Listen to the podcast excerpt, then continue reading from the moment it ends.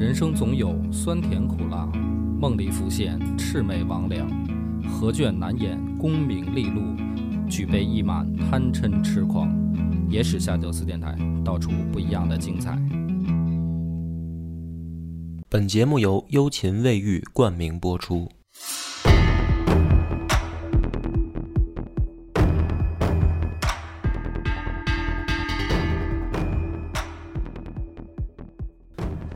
欢迎收听《野史下酒》，我是主播鹅把波。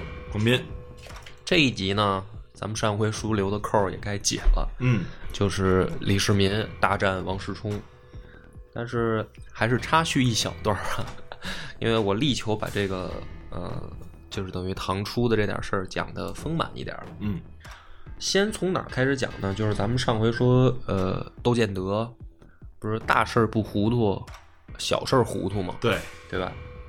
所以呢，这个他把这徐世绩放跑了以后，然后也也没杀他爹，然后呢，自己这边就出了一件事儿，出了什么事儿呢？就是这个时候，窦建德就回去跟罗毅不停的开战，就是幽州的这个这这股势力。嗯打仗的时候呢，他的部队里面有一个大将叫王福宝，嗯这哥们儿武艺高强，然后史书里写说他是勇冠军中嗯，这么样一个人。但是这哥们儿呢有一问题，什么问题？就是比较能臭嘚瑟，啊？就是你看这个单位里面也有这种人，对吧？就是能力很强啊，确实强，但是呢，这种人难免就是喜欢 看不起别人，就觉得啊我我牛逼啊，我这个业务能力强，你们都是垃圾，这得牛逼到一定程度才有这种心理，对对吧？啊，所以就是说白了，这样的人容易招人恨。招人妒，嗯，也是妒也是恨吧，就是你厉害就厉害呗，你有什么可嘚瑟的呀？就是比较招人烦。这个王福宝就是这个人，这种人。嗯于是呢，就等于窦建德这边啊，有好多将领对他就不满意。然后呢，这些人就是散布流言，就是说王福宝啊有叛变之心。嗯，就像公司里面也说，说这业务能力虽然强，他想单他想单立，哎，他想单飞了，啊他他早晚要立摊子自己干了。窦建德呢，这不是小事儿吗？小事儿上就糊涂了，信以为真，嗯就派人把这个王福宝给逮起来。逮起来以后呢，这王福宝肯定就不服啊，就是说，你怎么能听信小人谗言，然后自断右手呢？嗯就是把自己比作很重要啊。然后呢，这个窦建德就确实就是判断不清了。但他一想说，大家都说你有问题，是吧？空穴来风呃，说为什么呀？凭什么说？那肯定是你有事儿啊。于是呢，就把这个手下大将王福宝枭首示众，哦，给杀了。给杀了。所以我就说他小事儿上有的时候糊涂。不是这个也是不是说这个窦建德的能力确实没有那么强啊？嗯，他的他容不了人啊他不是容不了人，就是他失去判断依据了。啊！就是比如说之前咱们说他判断这个宇文化及好坏，那有判断依据。嗯但是这个王福宝呢，他的这个手下呢，他就说这个人到底是好人还是坏人呢？嗯判断不清了，判断不清了呢，那就是说，在他的这个非好即坏的标准里面，那如果王福宝是好人的话，那我手下这一票就都是坏人。哦，是这个思维逻辑啊。那你琢磨呗，就是 对吧？嗯他就是说，那那就他就是好坏之分嘛。嗯啊，那如果如果是这种情况下，那我我觉得他宁愿相信说这个人是坏人，我手下其他人是好人，嗯不然怎么办呢？嗯就是他没有处理这种小事儿的判断依据的这个能力。嗯，那说白了就是自斩大将，对，这这个事儿也动摇士气嘛。然后呢，接着跟这个罗毅在幽州打，那恰好这个时候呢，这不是李唐那边就来消息了吗，派来使者说愿不愿意这个同盟啊，或者说咱们这个修修复一下关系。怎么修复呢？就把你之前抓的这个淮安王李神通和这同安公主给送回来。就是李世民之前给他爹的建议嘛，说不用先打窦建德啊，你要想让这个叔叔回来，你就派使者，他肯定就同意。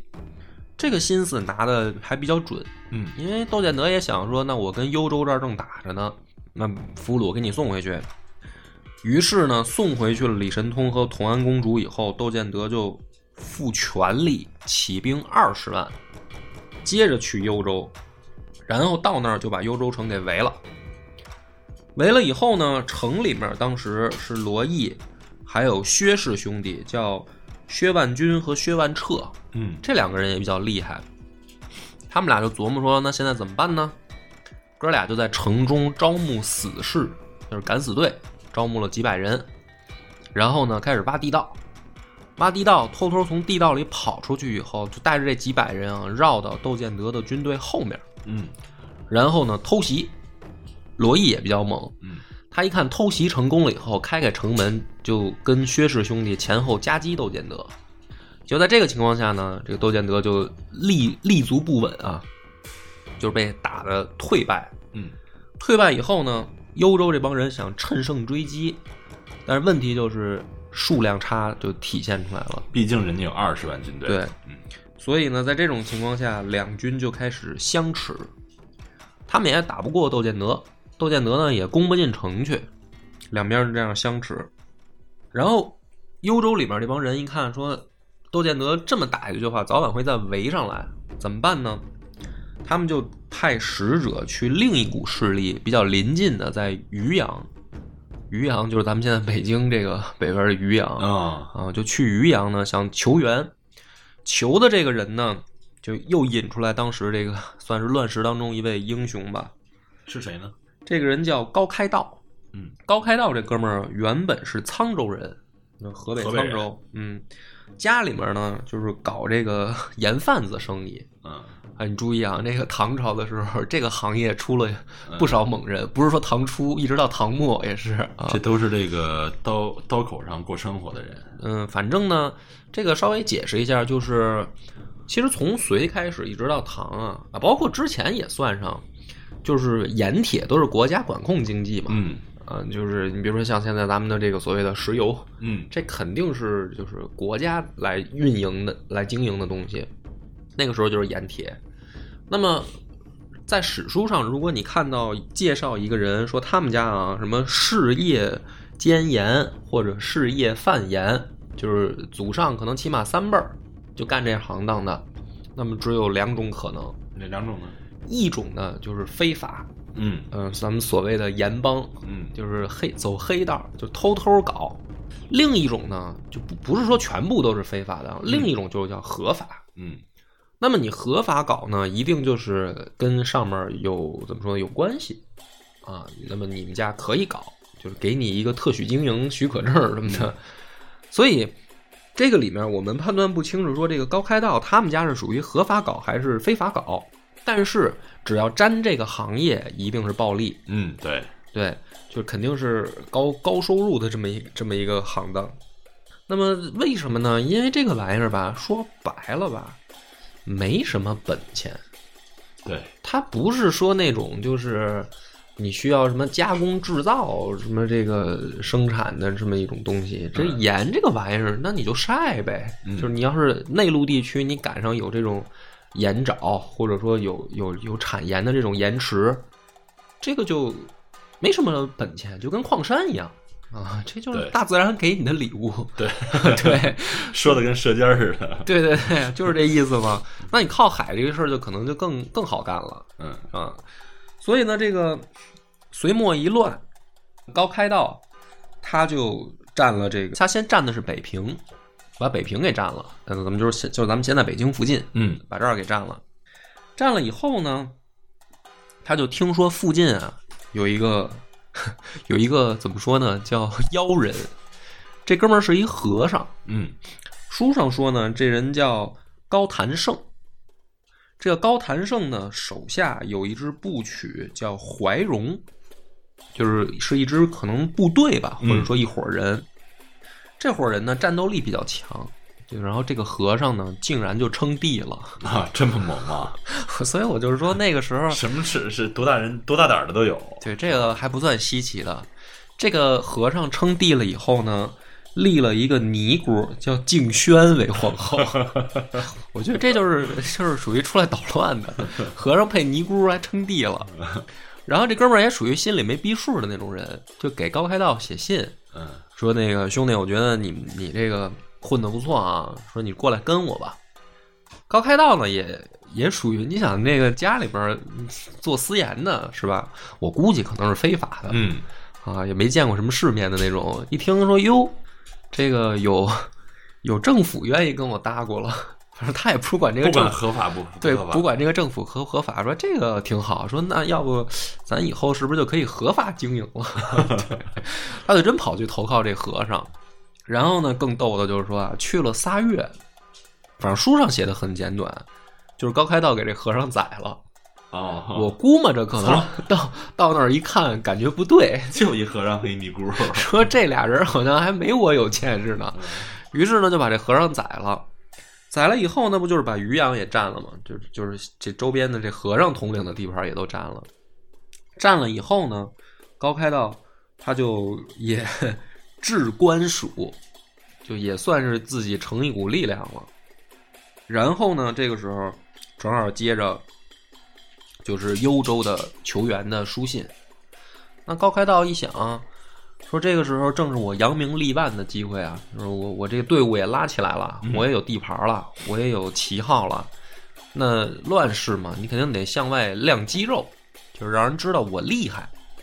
于是呢，他就同意了幽州的球员，带了两千骑兵跑去支援去了。嗯，那么这个时候，窦建德一看呢，就觉得说，本来我跟这个幽州这帮人，就罗毅这帮人就相持不下，嗯，这时候他还能从外面请来帮手，那要不就别打了。啊，他有点退战退怯之心，对，因为窦建德也属于就是四面环敌。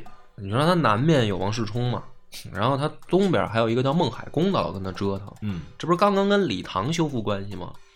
所以他愿意出来扩大地盘，但是他不愿意出来太长时间。嗯，所以呢，这个窦建德就撤了。撤了之后呢，罗毅就请高开道入城，然后那我得感谢你啊，这么仗义，对吧？带着人过来救我，就开始喝酒。啊，说你这儿有没有白梦姐？咱们这个今晚上畅饮一下。嗯畅饮的时候呢，席间这个罗毅就劝高开道说：“你啊，这么个混法不对，嗯就是是乱世没错，嗯但是乱世呢，也不是那种就是这个突然大家都揭竿而起的时候了。就现在天下已经有大致的一个走向了。说你看这个，就是北边儿啊，咱们就说这个长江以北啊，甚至淮河以北吧。西边李唐就是嗯李家占领这个长安、关中地区，洛阳呢王世充，对吧？然后王世充北边就等于河北这边窦建德，嗯，就这三股势力已就北方已经形成格局了。对，你呢，这个时候虽然有点地盘儿啊，也有点人手，但是说不好听点儿，兄弟，你还没我人多呢，对吧？就是这个时候，你就不要自己瞎搞乱搞了，你应该找一个大腿，哎，抱一个大腿。那这个高开道呢，一想说，这个罗毅说的有道理啊，你因为你想他这个 是吧，和尚招降他都去的人，他一想说的也对，那说你觉得哪条腿粗啊？那不是之前我们就讲过，罗毅就跟李唐的这个靠近的这个怎么说呢？就是想归李唐嘛。他就说咱咱跟着这个关中的李家干，这哎我记得我记得演义里边好像这个罗家跟李家还有亲戚关系是吗？没有没有，啊没有没有史实里没有，没有。然后呢，这哥俩不是你可能后面你就明白了，这哥俩呢就去给李唐写信，就是我们愿意归降。然后呢，就把呃罗罗毅封成燕郡王，高开道封成北平郡王，然后给这哥俩都赐姓李，啊没有亲情关系。啊，就是你们俩不是归降了吗？嗯，这个也表现不错，是吧？眼光不错，你们也可以姓李，就是是这样一层关系。嗯但是不管怎么说呢，你看这个地图上来看的话，就是等于，呃，就咱们就 现在的北京这一带，因为一个占着渔阳，一个占着幽州嘛，啊？，对就是这一带就算是暂时纳入了李唐的地盘儿。对，但是现在呢，纳入李唐地盘儿跟李唐的这个关中地区像飞地一样。中间还隔着这个其他势力，对，那么这个时候呢，这个李唐这边就开会了，说那咱们现在你看这个，呃，休息的也差不多了。中间咱们这个还隔着两个强大的对手，嗯先打谁呢？那就很简单了，这不是刚跟窦建德修复关系吗？嗯，大家都一致同意说先打河南，王世充，先打洛阳王世充。于是呢，就轮到咱们的主角秦王李世民啊，带着兵准备这个去攻打王世充。李世民这支部队里的先锋叫罗士信，这本来呢就是王世充那边的人，嗯投降过来的。李世民就说说，反正你也了解你原来的大哥，你当先锋吧。于是呢，他们就进兵到慈剑。嗯，大家可以找一找地图啊。到慈剑以后呢，以这儿为这个第一个前哨站，就在步步往前推进。然后呢，王世充一听说李唐来了，也很紧张，他知道这个早晚有一天的事儿嗯，啊。他也应该做过一些准备。对，这次来呢，肯定也不是试探，但是我估计啊，可能这个秦琼 哥俩跟程咬程咬金俩人去的时候啊，于是王世充就下了一个比较狠的命令，估计是心里有阴影了啊，下了一个命令说，呃，只要有一人失踪，就是我部队里边啊，只要有一人失踪，全家巨鹿，就连坐嘛，连坐连坐，啊而且比较狠，就是只要有一个敢跑，就一一家全都死。然后呢，率兵三万，驰援慈剑，因为第一仗开始在这儿打。这个李世民呢，当时刚到慈剑，还没到呢，啊，听说前面已经准备交锋了，就出了一个小插曲。他呢自己带了几十个轻骑兵，说我要探营。嗯你注意啊，他从这儿开始，日后老干这种事儿，啊，特别喜欢冒险。去探营的时候呢，就与敌人相遇了，啊，正好撞上王世充的这个大军了，嗯然后就开始这种啊，怎么说呢，《隋唐演义》的桥段了。这个地道战，各种战不不不是，不是不是，你注意，他几十名轻骑兵探营，被人大军碰上了。嗯然后呢，就说这个在重重包围下啊，然后李世民说是左右开弓嗯啊，箭无虚发，有如神助，然后这个就突围而去。以一挡千这种，对，就是那种，呃，怎么说呢，叫英雄嗯 啊，如入无人之境，反正也逮不着他。然后射毙王世充手下数十数十人。嗯王世充一看说：“行啊，小伙子挺猛，我都不信，反正 这这种这种事儿，我在史书上看了以后，我就觉得啊，挺厉害，对，但是我根本就不信。反正就是接触了以后，王世充就觉得说，嗯嗯，确实不错啊，挺厉害的。呃得到了对方的认可，嗯然后回去以后呢，李世民就开始部署他的战略。你看这个史书写的，哎，就是跟小说一模一样，既有勇又有谋嗯啊。怎么写的呢？说他分兵四路，就是派出去四支部队，让行军总管史万宝说他呢带兵从宜阳的南边入龙门，那可以结合地图看啊。嗯然后呢，刘德威从太行东为河内，这是第二路。然后王君阔自洛口断敌粮道，第四路，黄君汉自河阴攻回洛城，就等于四路偏师嗯分兵出去。然后李世民呢，自己统领大军在北邙山结寨下营，啊，占据高地，然后步步往前推进。这个打法呢比较巧妙，巧妙在哪儿呢？就是说，兵法讲以正合以奇胜嘛，嗯是吧？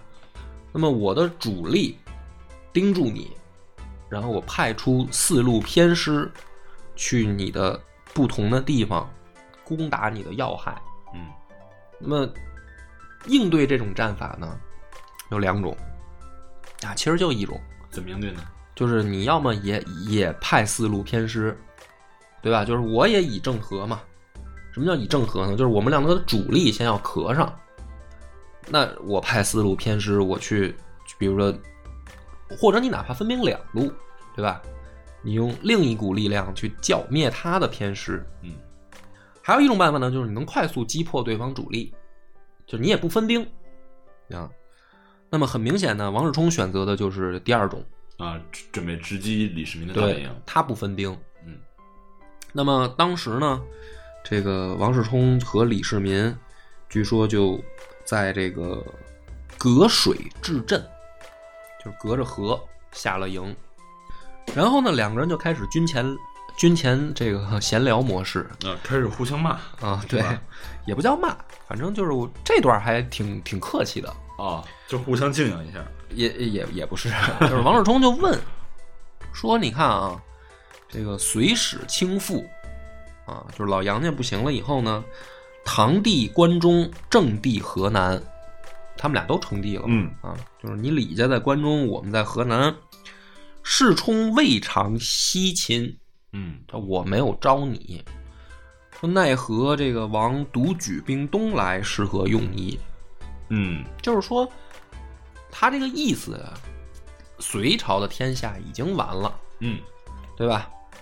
你出兵要有名，是吧？你比如说，你要说我弑君，因为王世充把这个他立起来的这个皇帝毒死了嘛，嗯那你要替隋朝皇帝报仇，来打我，这叫一正当理由。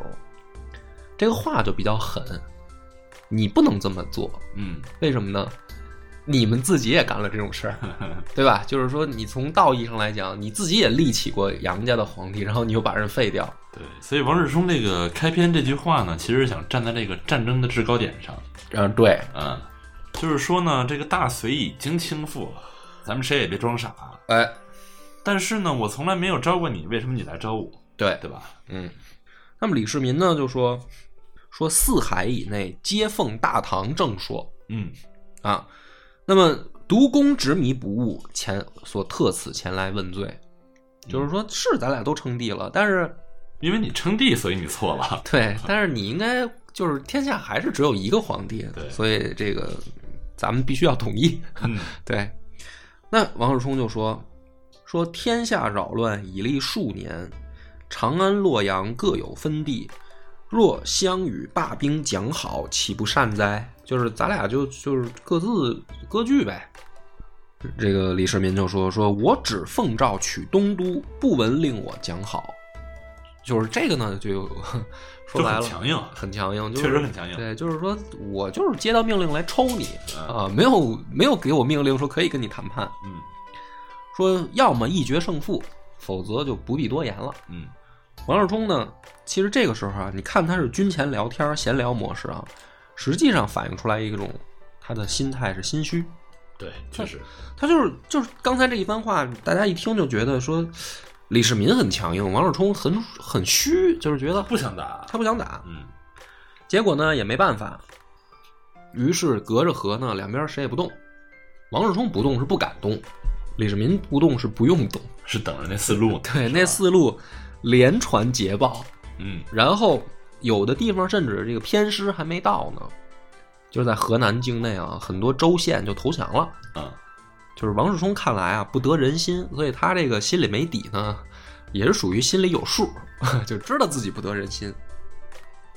但在这个时候呢，李世民军中又出事儿了，出什么事儿了呢？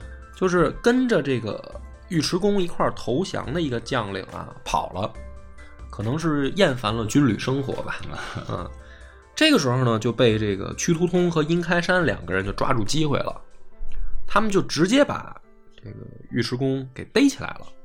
逮起来以后呢，就送到李世民的营帐，说他们两个同时投降，对吧？他小弟跑了，那咱们赶紧得把他办了，要有一天他要跑了，这个事儿就是吧，就等于就就不好了嘛。这个时候呢，李世民就说啊，说这尉迟恭啊要跑的话，你们也逮不着他。说你们既然能逮着他，我认为就是他不想跑嗯啊，很有逻辑。于是呢，说是亲父呃亲视其父啊，嗯，就是宋大哥那一套。一看就很仁德哈。对，啊、这个扶起来以后呢，更逗的就来了啊！李世民说了这么一番话，说丈夫义气相欺，勿以小贤介意，必欲他去。此今可作路资，聊表袍泽矣，我怎肯因谗害政呢？嗯就是他直接掏出来这个一把钱嗯啊，说黄金就给这个尉迟恭，说我呢本来也没怀疑你，但是呢，反正现在这个矛盾也出来了，希望你也不要介意。说如果你介意的话也没关系啊，路费我都给你准备好了，你要走呢，你就我送你一程。于是呢，这个尉迟恭就很感动啊，书里面写就是跪地痛哭啊，然后说侍卫大王笑死。嗯李世民说：“哎，不用不用，兄弟起来，说这个不走就行，说钱呢收下啊，这个本来我也没怀疑你嘛。呀，这个小插曲，后面呢就出事儿了。说有一天呢，李世民带着这个自己的轻骑兵巡视这个驻地的时候，突然王世充就带着大军杀过来了。嗯然后为首的呢一员猛将就是单雄信啊，说手持长槊就冲到李世民面前了。然后呢，李世民呢，反正这会儿呢也不知道为什么，就是什么这个箭无虚发这些事儿也都没了，说是被单雄信逼得很紧。然后突然呢，斜刺里冲出来一员大将，啊，直接就把单雄信掀翻到马下，单雄信就被手下抢救走了。嗯，那这个人是谁呢？这个人就是尉迟恭啊！你看这个，哎呀，太太演绎了，真的爆主是啊！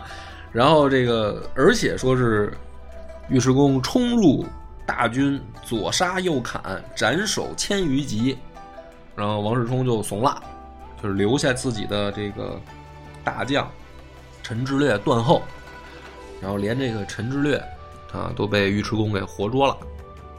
回营以后呢，李世民很开心，就跟诸将啊，跟众将就说说众将疑公必叛，武卫公无他意，相报竟这般速吗？啊，就是你看我说他不会叛变吧？哎呀，现在这个果不其然，那不但不叛变，这个马上就立功了。于是呢，大家说哇，秦王好眼光嗯啊，这个尉迟大尉迟将军这个好手段是吧？然后君臣，哎，不能叫君臣啊，就是这个呃军中呃军中其乐融融，其乐融融，对对吧？然后这个时候呢，就在他们这儿表演表演这个呃《隋唐演义》的时候呢，河南的州县差不多有几十个都响了嗯啊。这个里面，比如说什么蒲州啊、管州啊、邢州、汴州、随州、什么许州、亳州，反正十多个，起码将近二十个，就都投降了。这个投降是什么呢？在当地自己就就反水了，就是啊，我们跟着李唐干了，嗯我们表示跟邪恶集团王世充断绝一切往来关系什么的。转眼间呢，就到了武德四年，啊，将近一年的时间就过去了。这个李世民呢，一看说时候也差不多了，于是呢，又想起来一个战略性的这个好主意，想起什么了吗？就招了另一个淮南的势力，叫杜伏威，给他去信，说你愿不愿意跟着我们一块儿加攻河南啊？是吧？打下来以后，大大的有好处哦。这个杜伏威呢，也是一路英雄啊，就是讲这一段的时候，没有办法像咱们讲三国的那样，提前把各路人马介绍清楚，嗯所以呢，就跟着李世民的视角，就是他跟谁联系了？啊，谁又参加这个混战了，我就讲一讲谁。嗯。杜伏威呢，跟他这个好兄弟辅公石啊，两个人本来是强盗，在这个江淮地区呢，是要当海贼王的男人。啊，是这么两个人。当时的杜伏威自号吴王。啊，咱们看江淮地区就是河南南面嘛，淮河流域这个这个地区，所以如果他们要相助的话，那么王世充即将陷入这个两面夹攻的局势。杜伏威呢，马上回信说愿意接受唐廷册封，并且派自己的部将陈正通和许绍宗两个人率兵两千援助李世民，并且一出手就攻下了大梁。这个时候，李世民就很开心啊，就是说，你看这个局势慢慢慢慢明朗了啊，我的这个战略奏效了啊，以正合以奇胜的这个战略非常好使。王世充呢也知道自己这边虽然没吃败仗，但是地盘不知道为什么就是越丢越多，越丢越多。于是呢，决定干脆啊，回洛阳吧。”就带着人马退回洛阳。李世民马上就从北邙山下来，嗯就准备把洛阳城围了。但是刚下山以后呢，就发现王世充挑选了两万的精锐，出临谷水，背水下阵，嗯，就是那意思，我要跟你决战背水一战了。啊！就是咱们今天就是，就反正行不行的，就是他了。效仿古代的这个项羽，哎，置之死地而后生了，嗯来吧。这个时候呢，就是等于李世民的这边的很多部将啊，就有点慌。就是狗急了还跳跳墙呢，是吧？兔兔子急了都咬人。这个王世充明显已经急了。那这个要是跟他决战的话，赢不赢呢？单说啊，就反正这个战损少不了。嗯啊。于是呢，两军开战以后，又开始了。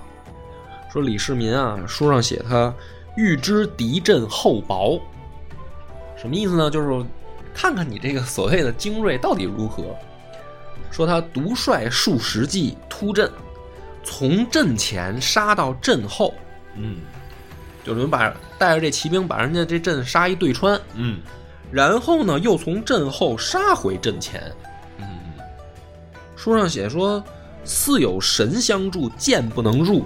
啊，那这阵挺薄的，对，我都不信。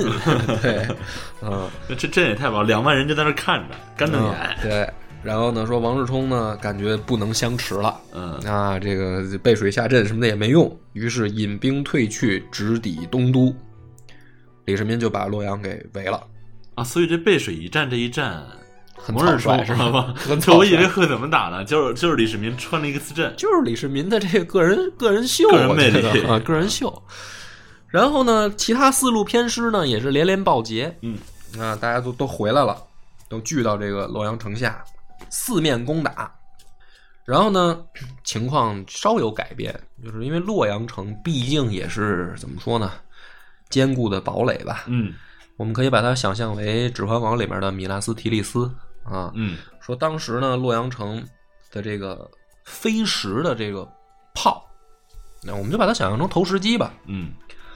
投石机啊。啊，说机啊，说。机，嗯，不说，嗯，然后说投石机呢能甩这个石头五十步，啊，这是有比较详细的这种呃怎么作战工具的描写六七十米啊。啊，六七十米啊，不不到四十米，四十米。说这个强弩，强弩车能射两百步，那么说这个轻型的硬弩，那就是我估计就是一人能操作的。强弩车我估计可能得两三个人拉啊。嗯说一人能拉的这个，当时的这兵器能发展到射五百步，那那我估计应该是在城是城楼上边算的，那射程很远了。射程很远了是吧？反总之呢，洛阳城这个城防异常坚固。对，就是随着这个兵器的发展吧，我觉得可能攻击这种高大的堡垒是越来越难了，嗯导致李世民久攻不下，没打进去。这不是也都出来一年了吗？军中士兵想回家了，开始将领也都劝说，要不今年就到这儿吧，咱该该回去了。那么李世民呢就说说功在垂成，奈何弃去？就是他现在就一个孤城了，早晚的事儿了。这个时候怎么能放弃呢？于是下令，敢言班师者斩，嗯，主将的态度异常坚决。异常坚决嗯。然后说西安那边就来信了，啊，他爹说儿子啊撤吧，该回家了。说李世民呢就，哎呀，说你看李世民说斩不斩啊？这个 这斩斩是肯定斩不了了。对，说你看这个老爹在后方呢也不了解情况，嗯我得派个人回去跟老爹说明一下。于是呢，就派封德仪入朝，啊，回西安，并且呢嘱咐他说：“你回去以后见着我爹呀、就跟他说，你说这个洛阳已经是孤城了。”嗯你就把前线的这些情况给老爹大概一讲，啊，你坚持下来，整个河南咱就收入手中了，是吧？中原就定了。于是呢，封德仪屁颠儿屁颠儿回去了。回去了以后没多久，啊，西安的信儿还没回来呢，有消息来报，说窦建德起十万兵来援洛阳，哦，河北来增援了。河北的来了。这个时候呢，说唐军将士相顾失色，就本来他们就不想打了嘛，结果没想到招来一个更狠的，这怎么办？但是呢，这个消息传来没多久啊，说陆窦建德那边就来使者了。李世民说：“那就进来听听吧，看看他这个窦建德到底什么意思。”这个使者呢，据说在窦建德那儿担任礼部侍郎，嗯，啊，外交部的派了一个这个外交部副部级别的啊 过来当使者。哥们儿这名儿也挺简单，叫李大师。啊大师进来了，就是就聊啊，说李世民就问他啊，说郑夏本系敌国啊，郑就是指的王世充，夏就是窦建德嘛，窦建德也也也称帝了。说郑夏本系敌国，我灭世充，与尔国何干？是吧？对啊，你们两个平常还没事互相抽呢，那我打他，你们凑什么热闹来？李大师呢就说说毕国呢为休兵息民，啊，就是我们不愿意看到战争，这纯纯属扯淡啊！而且呢，说我我国大军已发，说若大王必不退军的话，恐怕这个难免一场干戈。嗯，这个话挺硬，话口挺硬。李世民呢，话更硬，说尔国出兵，我亦何怕？那说把这人给我扣了，扣使者。我们把使者扣了，扣了以后呢，就招大家来开会，大家就商量商量吧，是吧？刚才我跟使者面前表现的挺硬，这回呢，我也听听诸位都是怎么想的，那这个内部作战会议就很重要了。那很重要。嗯，先站起来一个人，啊，郭孝恪说：“大王应该聚住武功，伺机而动。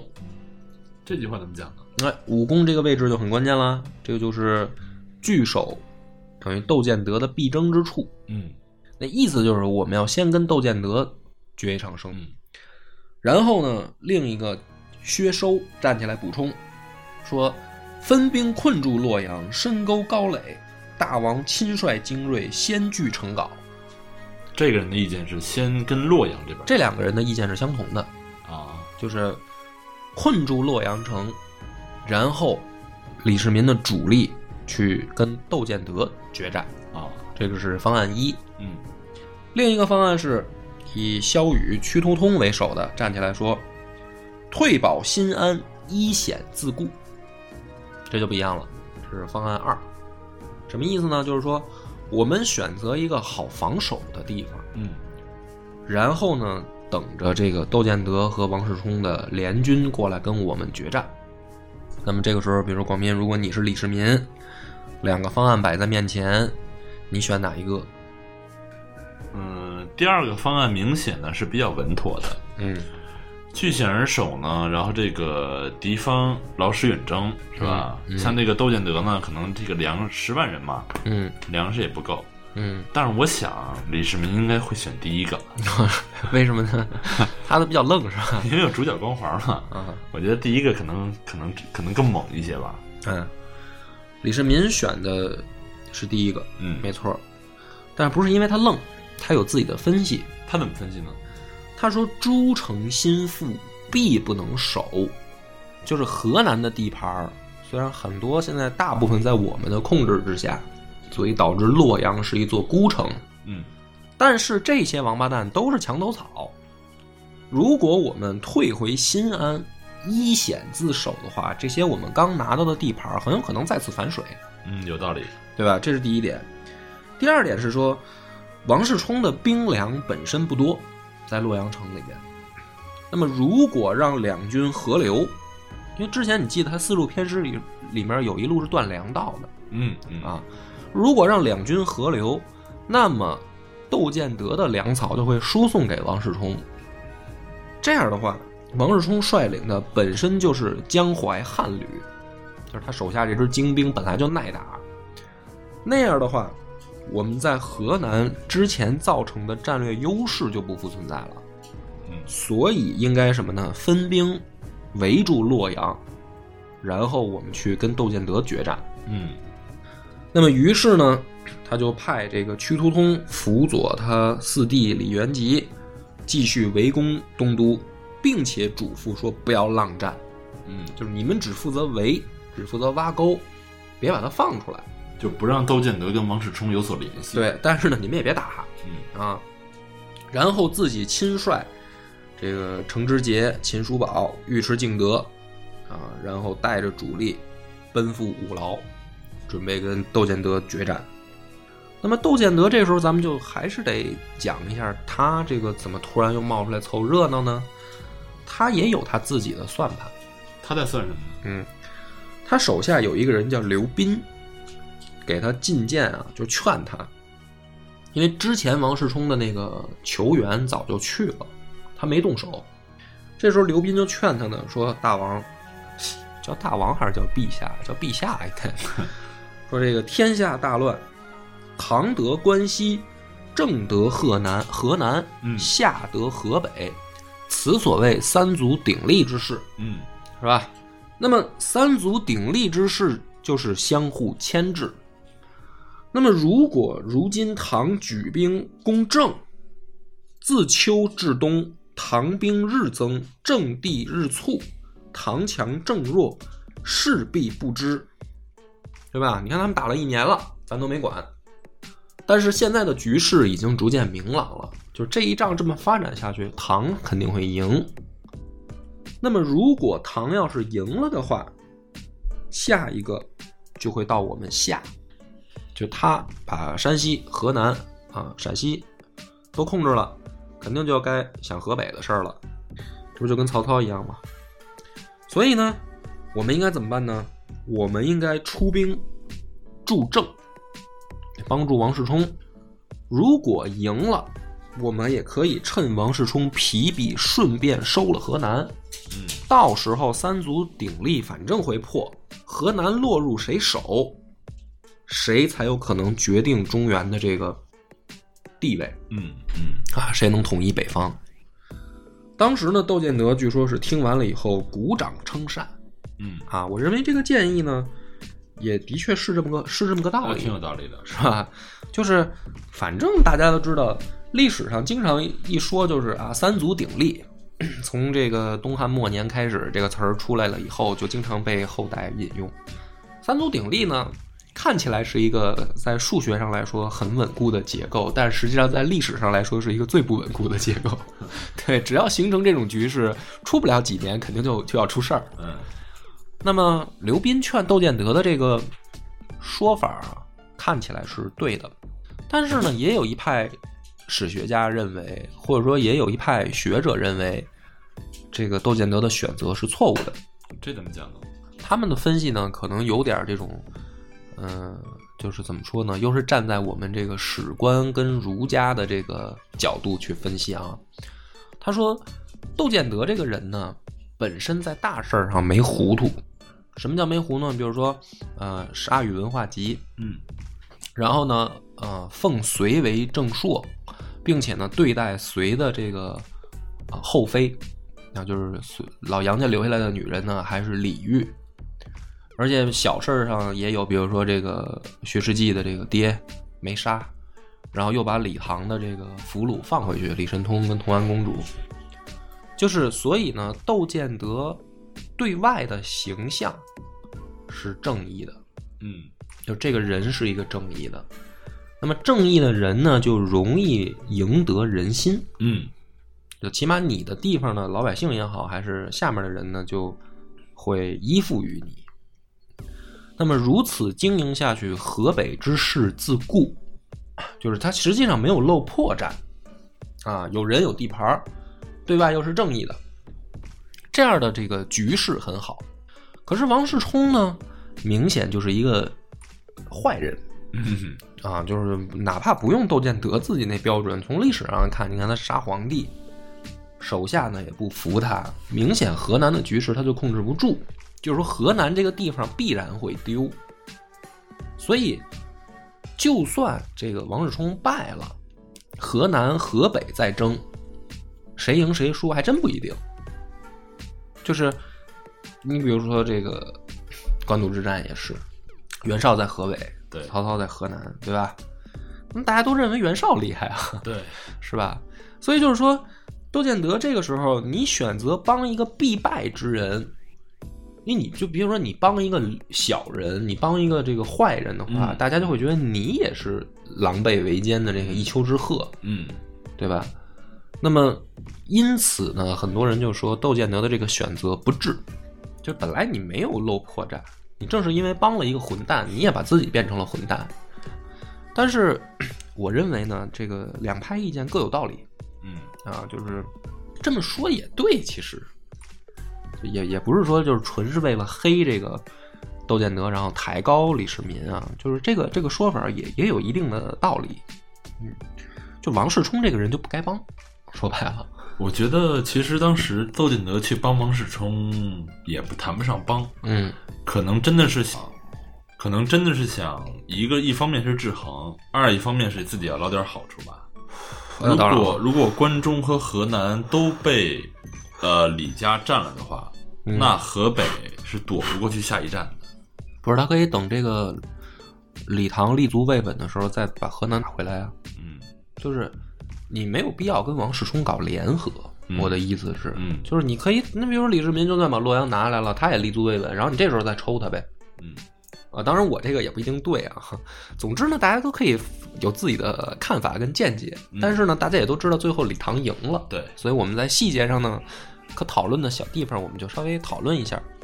那么最精彩呢，就就来了，就是这个是真正面临着中原的这个怎么说呢，命运的一场战斗了，就是李世民大战窦建德和王世充联军。嗯。那么预知后事如何，且听下回分解。我们的微信公众号叫“柳南故事”，柳树的柳，南方的南。如果还没听够的朋友，欢迎您来订阅关注。